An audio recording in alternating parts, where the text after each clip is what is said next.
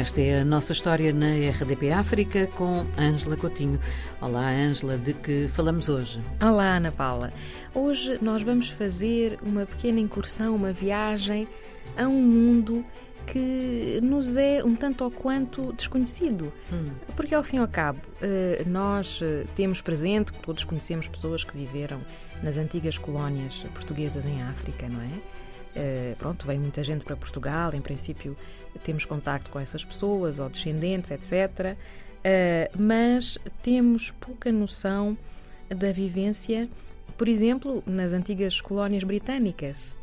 E vamos falar uh, hoje de um pensador africano, natural do Quênia, Ngugi wa Thiong'o, que é muito conhecido como escritor, dramaturgo, uh, até professor universitário, mas vamos falar de um aspecto do pensamento dele que tem marcado, digamos, a filosofia africana do século XX e que se prende muito com a experiência que ele teve na infância e na juventude da colonização britânica uhum. no Quênia.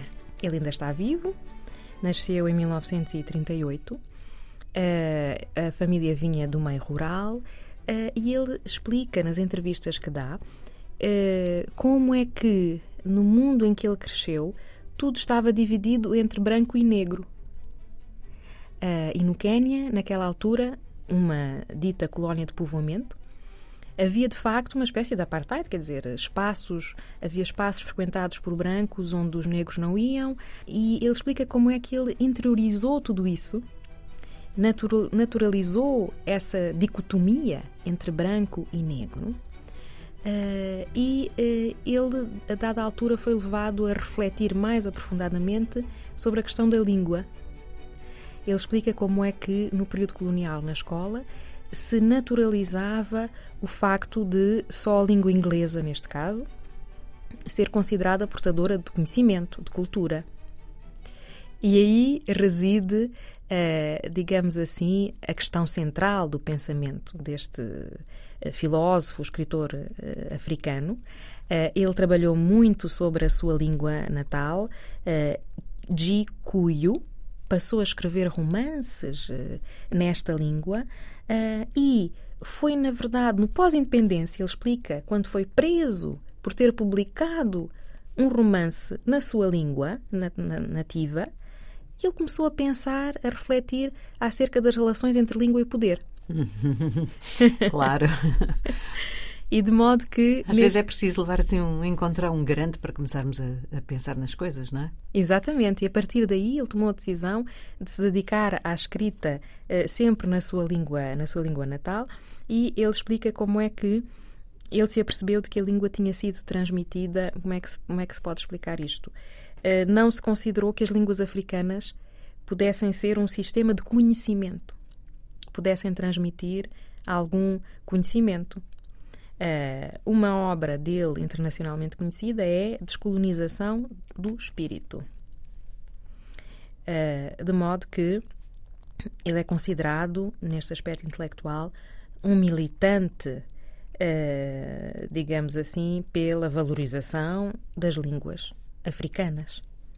É claro que é uma figura muito rica, foi militante pela independência, etc., contra a ditadura uh, no seu país, trabalhou em universidades norte-americanas, mas este é um aspecto que eu julgo que uh, interpela muitas sociedades africanas contemporâneas. Estamos aqui focados num país eh, de hum, língua inglesa, língua oficial é? uhum, né? inglesa.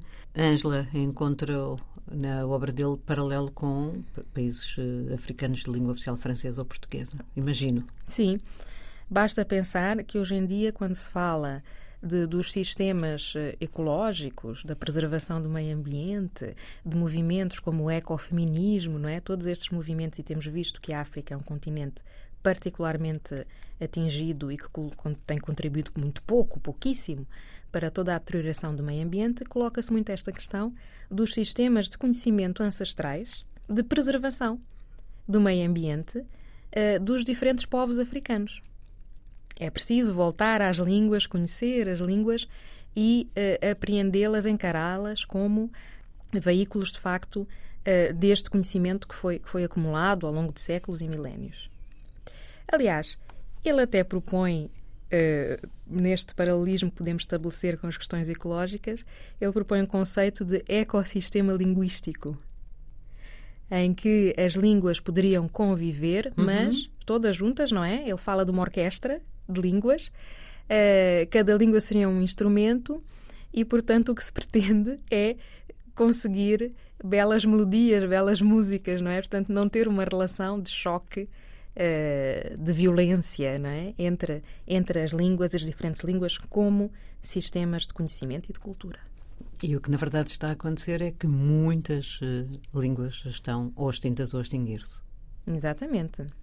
E agora que estamos uh, cada vez mais a avançar a largos passos para um mundo com inteligência artificial, Ana Paula, eu tenho ouvido que vai, vai ser tudo em inglês. É verdade. E é triste. É triste. Ângela, obrigada. Obrigada. Até Ana para Paula. a semana. Até para a semana.